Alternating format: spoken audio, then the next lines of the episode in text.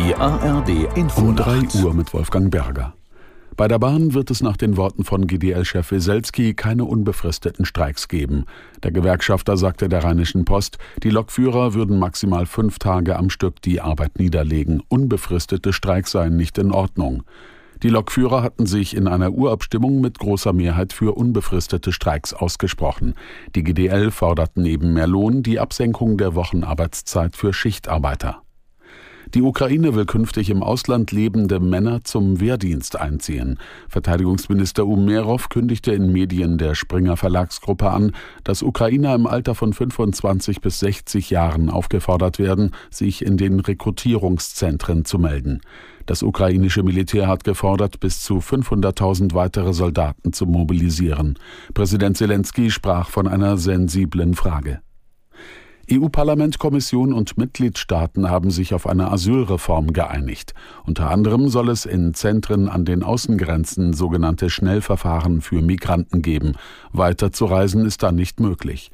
Abschiebungen wären leichter zu vollziehen, weil die Menschen juristisch noch nicht als eingereist gelten. Welche Kritik es daran gibt, berichtet unser Brüssel-Korrespondent Matthias Reiche.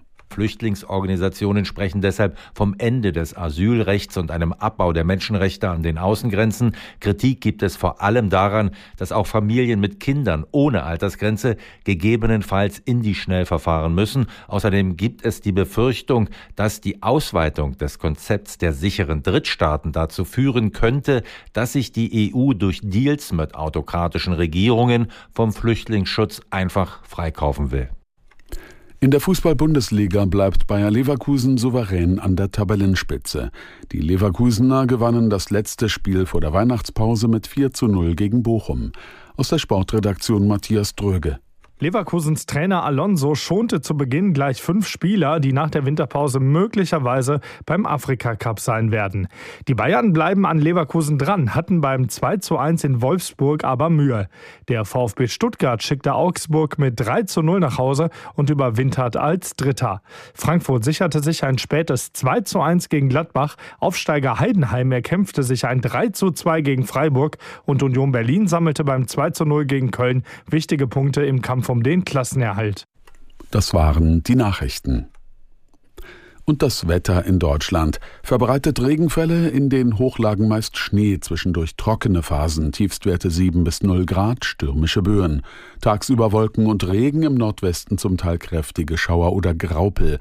In den höheren Lagen Schnee, Höchstwerte 4 bis 11 Grad, verbreitet Sturmgefahr. Am Freitag Schauer bei 2 bis 10 Grad, im Bergland kälter, weiter Sturmgefahr. Es ist 3.03 Uhr.